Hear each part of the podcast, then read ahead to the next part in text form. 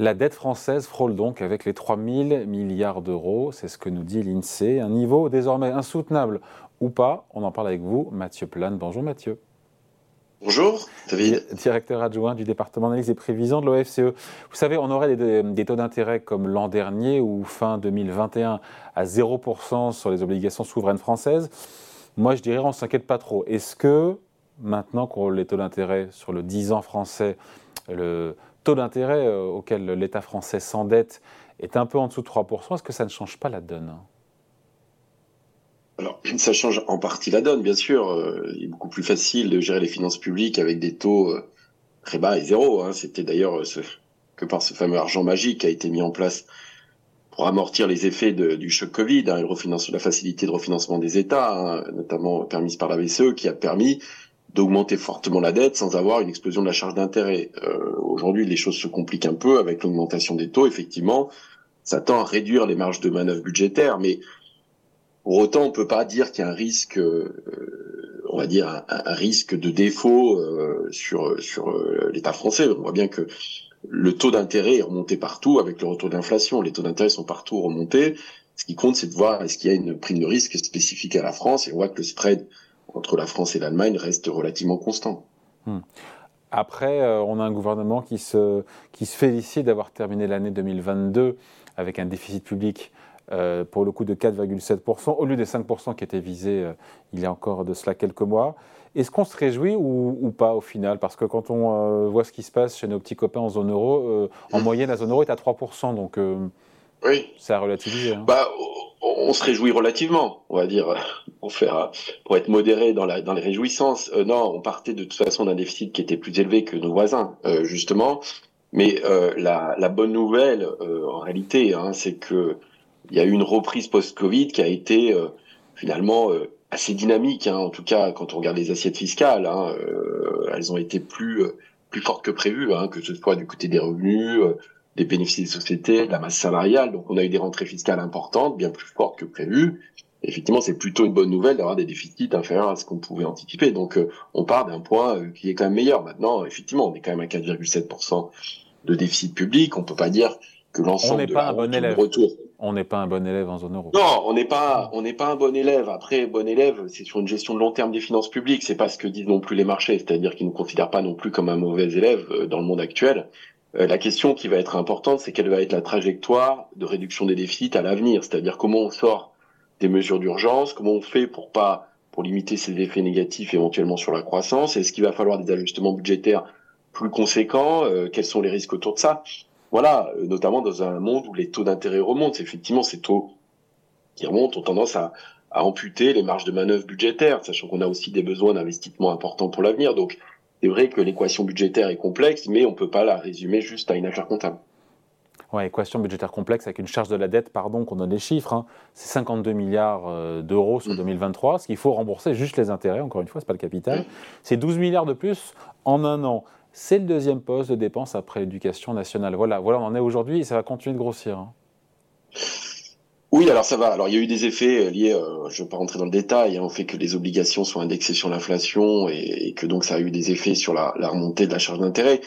Euh, mais ce qu'il faut regarder, c'est effectivement le poids de ces charges d'intérêt dans, dans notamment dans sur les dépenses globales. Hein. On est autour de 2 points de PIB, ce qui est assez conséquent. On était descendu à, à moins de 1,5, hein, mais faut savoir que ce 1,5 était historiquement bas. C'était un peu le paradoxe de tout ça, c'est-à-dire qu'on avait une charge d'intérêt qui était à peu près équivalente à celle du niveau des débuts des années 80 en point de PIB, alors même que notre dette était au-dessus, de, était autour de 111 ou 112% du PIB.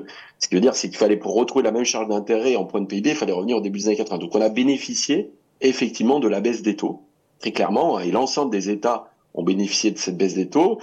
Euh, la question, c'est quelle va être cette évolution, cette remontée des taux à l'avenir? Est-ce que c'est temporaire? Est-ce qu'on est sur une remontée des taux temporaire avec une baisse à plus long terme parce qu'on a quand même de l'épargne dans le monde. Enfin, il y a plein de facteurs un peu structurels qui pourraient expliquer pourquoi les taux pourraient rebaisser à l'avenir. Mais c'est vrai que euh, forcément, euh, de fait, la hausse des taux euh, complexifie, complexifie l'équation budgétaire. Il faut en tenir compte. Mais pour autant, il ne faut pas rentrer non plus dans une dans une dans une politique qui serait euh, extrêmement heurtée euh, parce que on se dit euh, voilà attention les taux remontent et il faudrait réduire drastiquement les déficits. Le risque là-dessus serait un risque du côté du coût de la croissance. Donc il faut trouver le bon chemin de crête entre la bonne gestion des finances publiques et le soutien à la croissance. D'autant qu'on est pris en tenaille quelque part entre des taux d'intérêt, des, coûts de, des coûts de financement, de refinancement de l'État français qui augmentent comme pour tous les États, et puis aussi nos partenaires européens, nos engagements européens pour l'instant, mmh, euh, les 3% ont été suspendus, mais on se dit, on a compris qu'en 2024, euh, nos voisins européens vont vouloir aussi qu'il y ait un peu plus de, règles, en tout cas.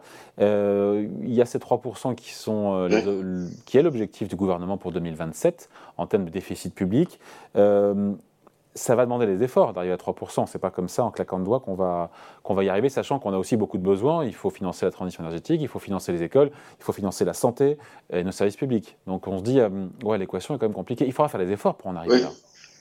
Bah, c'est-à-dire que euh, je pense que ça, effectivement, la, la, seule croissance ne permettra pas de revenir mécaniquement aux 3% parce qu'on a aussi face à euh, des éléments qui sont, euh, d'un point de vue conjoncturel, assez compliqués et que les années 2023-2024 vont pas être forcément des années de, forte croissance. Euh, on est encore, on voit les risques géopolitiques, même si les prix de l'énergie ont reflué, on reste quand même avec des niveaux de l'énergie élevés, il y a des tensions internationales, donc il y a quand même des facteurs qui pèsent sur cette croissance. Euh, la question qui va être posée à un moment donné, c'est est-ce qu'on peut réduire les déficits uniquement par la réduction des dépenses alors qu'il y a des besoins d'investissement importants hein, C'est ce que vous avez souligné, notamment sur la question euh, de euh, la question de la transition énergétique, la question effectivement des réindustrialisations, des relocalisations, la question de la santé. Donc on voit qu'on a des besoins d'investissement importants. Et est-ce qu'on va pouvoir se passer d'une augmentation des prélèvements? C'est ça aussi. Est-ce qu'à un moment donné, il va pas falloir trouver des ressources fiscales si on veut tenir ces objectifs? C'est là la question euh, qui est importante. Et puis, quelles vont être les contraintes budgétaires sur notre trajectoire à venir, notamment avec ces nouvelles règles européennes qu'on n'a pas encore réellement, euh, qu'on connaît pas réellement, hein, mais euh, effectivement, le, président de la République s'est engagé à ramener le déficit public à 3%. Ça ne sera pas forcément mécanique et ça ne sera pas uniquement par la croissance. Alors après, petit point quand même sur les taux d'intérêt. C'est peut-être un peu technique, mais ce qui compte quand même dans les taux d'intérêt, c'est quand même les taux réels. Hein. C'est-à-dire que effectivement, c'est pas la même chose quand on a des taux élevés et qu'on n'a pas du tout d'inflation, ou quand on a des taux élevés avec beaucoup d'inflation. Je rappelle quand même que les taux aujourd'hui sont autour de 3% avec une inflation à 6%. Donc le taux réel reste négatif. En fait, ça devient problématique lorsque le taux réel devient positif, et c'est là que ça serait plus compliqué si on reste avec des taux élevés alors même que l'inflation baisse. et ça, on le sait pas. On verra bien. Ça, c'est l'avenir qui nous le dira. Donc donc à la question de savoir si pour euh, réussir euh, à atteindre ces 3% de, déficit public en 2027. Objectif du gouvernement, ça passera pas seulement par la croissance, vous l'avez dit. Euh, les baisses de dépenses, Bruno Le Maire nous parle de réduction significative des dépenses sur le budget 2024, mais ça, c'est une petite musique qu'on a déjà entendue. Mm. Euh, personne ne parle de hausse d'impôts parce que c'est contraire et contradictoire avec l'engagement présidentiel. Est-ce qu'on ne coupe pas à des hausses d'impôts pour réussir à aller vers ces 3% ou est-ce qu'on peut, on peut s'en passer? Bah, ça va être quand même euh, quelque chose qu'on ne peut pas exclure de l'équation budgétaire, qui est exclu aujourd'hui. Ça, euh, c'est c'est évident que dans le discours, en tout cas, c'est exclu. Mais euh, voilà, on, voit bien, effectivement, de fait, parce que notre croissance est quand même poussive, pour différentes raisons, parce que même si on fait des efforts du côté budgétaire, que ce soit par la réforme de retraite ou même d'autres types d'économies, on voit que malgré tout, en face, il y a des besoins d'investissement qui sont nettement supérieurs aux économies attendues, hein, notamment sur la question de la transition énergétique, de la santé, du numérique, tout ce qu'on vient de dire. Et donc la, la, la question derrière, effectivement, c'est est-ce qu'on peut, on, va réussir à atteindre ces objectifs sans, euh, sans euh, en tout cas avoir une discussion sur euh, les mesures fiscales, c'est-à-dire est-ce qu'on doit ou pas avoir des augmentations de prélèvements, y compris pour financer la transition énergétique ou les questions de santé? Et je pense que ça va être compliqué de s'en passer. Euh, c'est pas souhait, enfin personne le souhaite vraiment. Mais si on a un objectif budgétaire, c'est difficile de l'exclure. Allez, merci beaucoup. Explication signée Mathieu Plane, directeur adjoint du département d'analyse et prévision de l'OFCE. Merci Mathieu. Merci David. Ciao.